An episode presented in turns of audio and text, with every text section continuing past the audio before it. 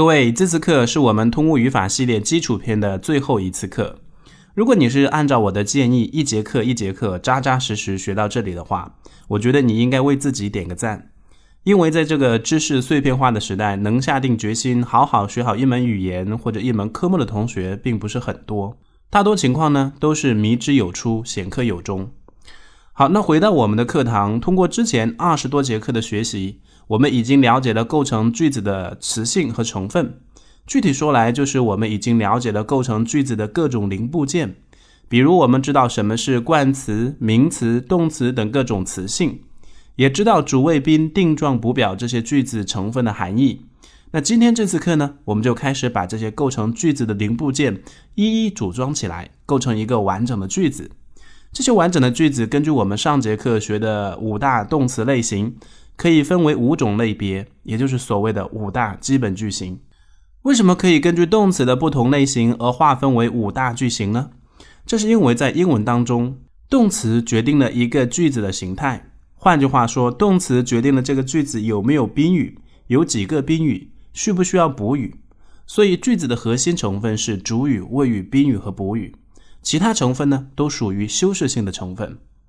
那接下来呢，我们就根据动词的类型，一一来认识下各个基本句型的结构。首先是完全及物动词。通过上节课的学习，我们知道完全及物动词指的就是需要加上宾语之后。句子意思呢才会很完全的动词，比如 kill 就是这样的动词。举个例子，John Smith killed three enemy soldiers。约翰·史密斯杀了三名敌军士兵。那这句话中的主语就是 John Smith，谓语是 killed，宾语是 soldiers。另外，three 和 enemy 是用来限定和修饰宾语 soldiers 的，即使拿掉呢，也不会影响整个句子的成立。由此，我们可以得出完全及物动词对应的就是主谓宾句型。在这里补一句，我们一般用字母 s 代表主语，v 代表谓语，o 代表宾语，c 代表补语。句子的核心成分其实就是这四大类。好，接下来的呢是不完全及物动词。不完全及物动词呢也是及物动词，但是在加了宾语之后，这个句子的意思并不完全。所以要加上补语来补充句子，使其完整。比如，当 find 表示觉得、认为的意思的时候，就是一个典型的不完全及物动词。举个例子，He found the trip exciting。他觉得这次旅行很刺激。在这句英文当中，主语是 he，谓语是 found，宾语呢是 the trip。而有了主谓宾，句子意思呢依然不完整。He found the trip。他觉得这次旅行，他觉得到底怎样呢？没有补语就不是一个意思完整的句子，所以呢，要加上形容词 exciting 做补语。因此可以看出，不完全及物动词对应的基本句型是主谓宾补。下一类动词是授予动词。通过上节课的学习，我们知道授予动词是唯一可以接双宾语的动词，因为一般表示给予某人某物，所以呢，称之为授予动词。比如最为典型的授予动词就是 give。举个例子，John's father gave him a dog。约翰的父亲给了他一只狗。在这句话当中，主语是 John's father，谓语呢是 gave，在谓语的后面接了两个宾语 him 和 dog，去掉一个呢都不行。其实授予动词接双宾语也不难理解。试想一下，give 这个动词要做给的动作。首先呢，肯定是要有个东西，在我们这个例子当中呢，就是 a dog。然后呢，还得有人接受才能给得出去啊。在这个句子当中呢，就是 him。所以授予动词对应的基本句型就是主谓宾宾。但是主谓宾宾这个句型一定要和我们刚才所讲的主谓宾补这个句型要分清楚。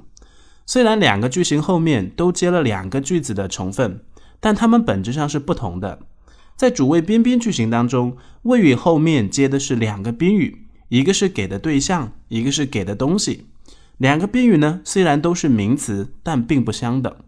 比如这个例子当中的 him 是给的对象，a dog 是给的东西，两者呢并不相等，不能说它等于狗。但是主谓宾补句型就不一样，这个句型当中的宾语和补语也可以都是名词，但是它们之间存在着等于式的关系。比如，我们把刚才说的例句稍微改一改，改成 John's father called him a dog。那这句话呢，就是主谓宾补的结构了。因为宾语 him 和补语 a dog 存在着一种等于的含义，也就是说，a dog 这个补语是用来补充说明宾语 him 的身份的，等于说它就是一只狗。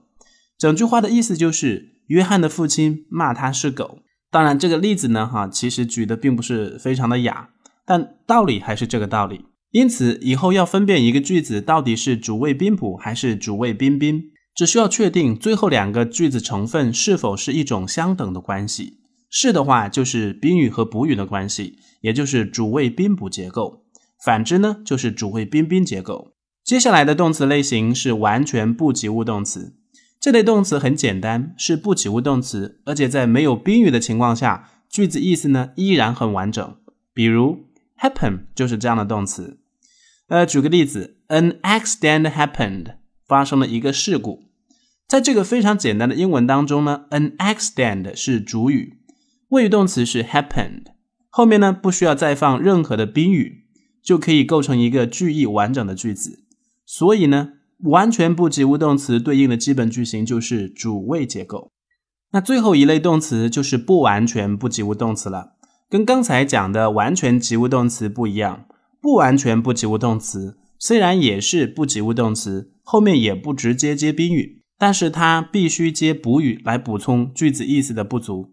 比如，最为典型的不完全不及物动词就是 be 动词。举个例子，He is a soldier，他是一个军人。在这个句子当中呢，主语是 he，谓语动词是 be 动词 is，而 is 是不完全不及物动词。换句话说，is 后面接的 a soldier 并不是宾语。因为我们知道宾语的含义是指某种动作的承受者，可是 is 呢是作为是的意思，并不代表一种动作。由此可知，is 呢是一个不及物动词。另外，这句话当中还必须要在 is 的后面加上补语，不然的话，只是 he is，并不能表达一个非常完整的句子意思。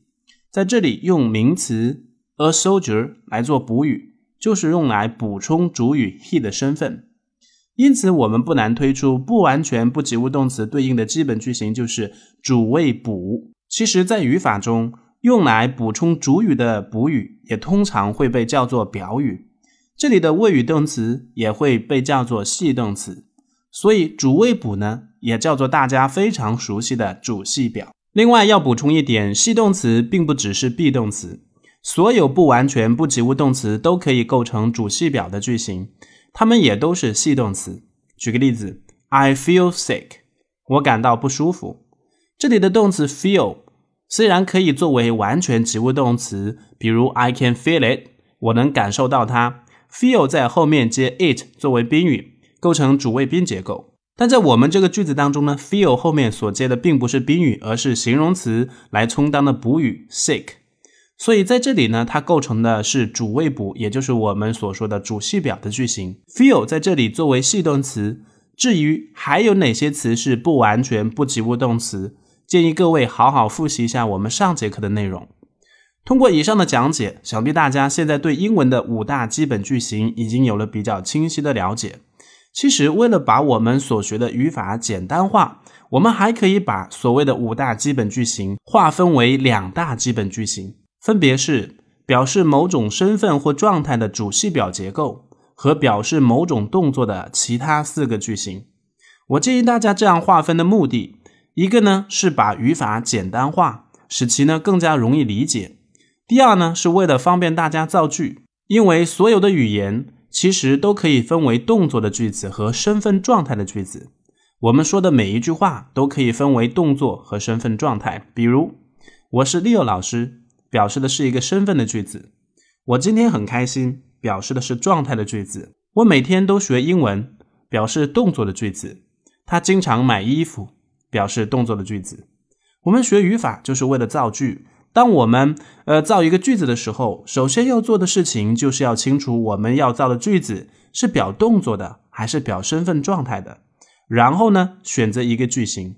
如果你要表达身份状态的句子，就选择主系表句型。比如我刚举的例子，我今天很开心，因为是表示一种状态的句子，我们就可以说 I'm very happy today。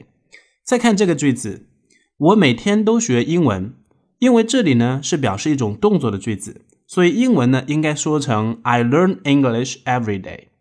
所以大家一定要注意，我们在造英文句子的时候呢，首先要做的就是要选择正确的句型，之后才是时态、词语搭配等等。这是第一步，这一步错了，后面呢都会跟着错。